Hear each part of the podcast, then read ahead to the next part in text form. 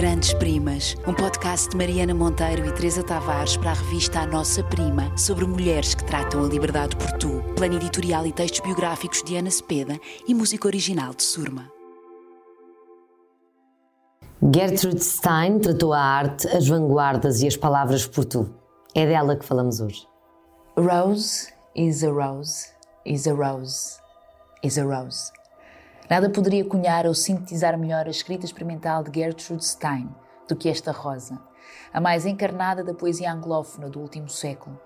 Gertrude Stein, a mãe, a patrona, a musa do modernismo, tornou-se célebre por colecionar, exibir e proteger uma nova geração de artistas, até então famélica e insignificante.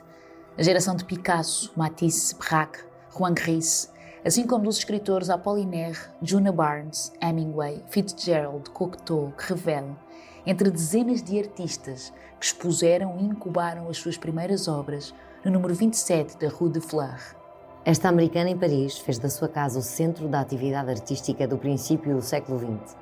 Todos esperavam a rede de sábado para percorrerem com o olhar as paredes cobertas de telas e a excêntrica figura de Gertrude, maciça e magnética, de natureza andrógina e porte de imperador.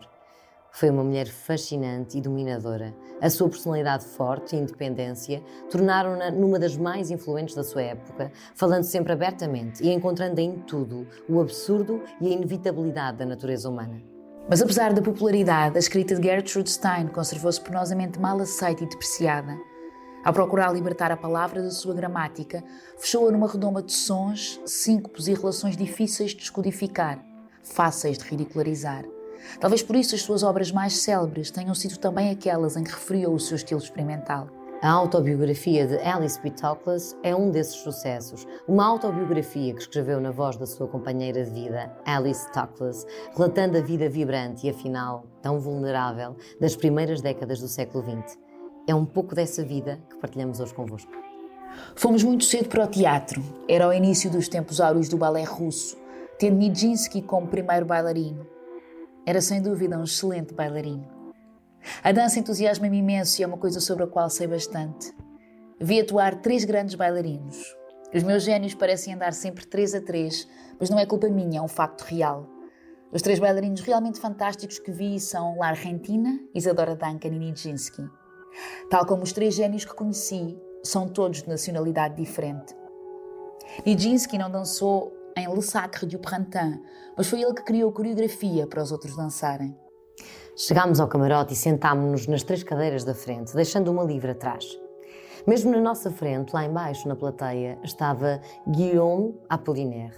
Em traje de gala, beijava diligentemente a mão a diversas senhoras de ar importante, foi o primeiro do seu grupo a apresentar-se à sociedade em traje de gala e a beijar mãos. Divertimos-nos muito e ficámos contentes por vê-lo fazer isso pela primeira vez.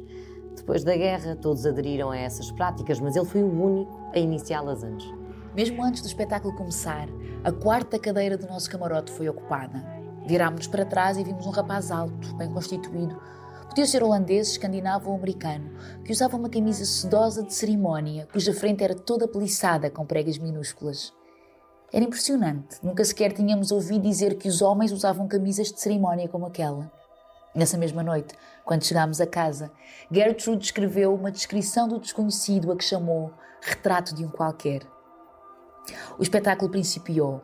Mal teve início começou o alarido. O cenário, hoje em dia tão familiar, com o pano de fundo de cores tão vivas que atualmente nada tem de extraordinário, ofendeu o público parisiense. Assim que a música e a dança se iniciaram, começaram os assobios. Os defensores do balé aplaudiam. Não conseguíamos ouvir nada, aliás, nunca na vida ouvi nem um bocadinho da música de Sacre du Printemps.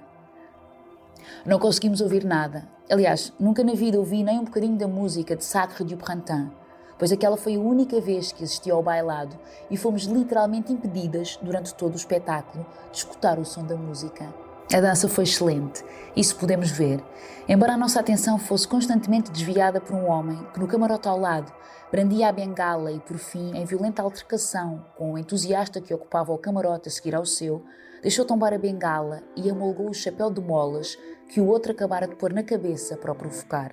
Foi tudo de uma ferocidade inacreditável. No sábado a seguir, Karl van Vechten era esperado para jantar. Compareceu revelando ser o rapaz da camisa de cerimónia sedosa, de peliçado miudinho, que trazia vestida. Além disso, claro está, era ele o herói ou o vilão da trágica história de Mrs. Van Vechten. Como já disse, Hélène, pela segunda vez na vida, fez um jantar de péssima qualidade. Por alguma razão que só ela conhecerá, serviu-nos pratos e pratos de hors d'oeuvre e terminou com uma omelete doce. Gertrude começou a arreliar o convidado, deixando escapar uma palavra aqui e ali que dava conta do seu conhecimento íntimo do passado dele. Ele estava perplexo, como é natural. Foi um serão fora do comum. Gertrude e ele tornaram-se grandes amigos. Carlos suscitou o interesse de Alan e Louise Norton para o trabalho dela e persuadiu-os a publicarem na primeira revista por eles criada, Rogue, o primeiro texto de Gertrude a ser divulgado numa revista, Les Galeries Lafayette. Noutro número dessa revista, hoje rara, ele publicou um pequeno ensaio sobre as obras dela. E foi ele que, num dos seus primeiros livros, usou como epígrafe o logo usado por Gertrude no seu papel de carta: A rose is a rose, is a rose, is a rose. Recentemente, ela mandou fazer para ele, pelo nosso oleiro local, no sopé do Monte em Belly, alguns pratos na argila amarela da região que têm escrito, contornando a borda, A rose is a rose, is a rose, is a rose. E no centro, para o Carl. Quer a situação fosse propícia, quer não, ele manteve sempre o nome e a obra dela patentes ao público.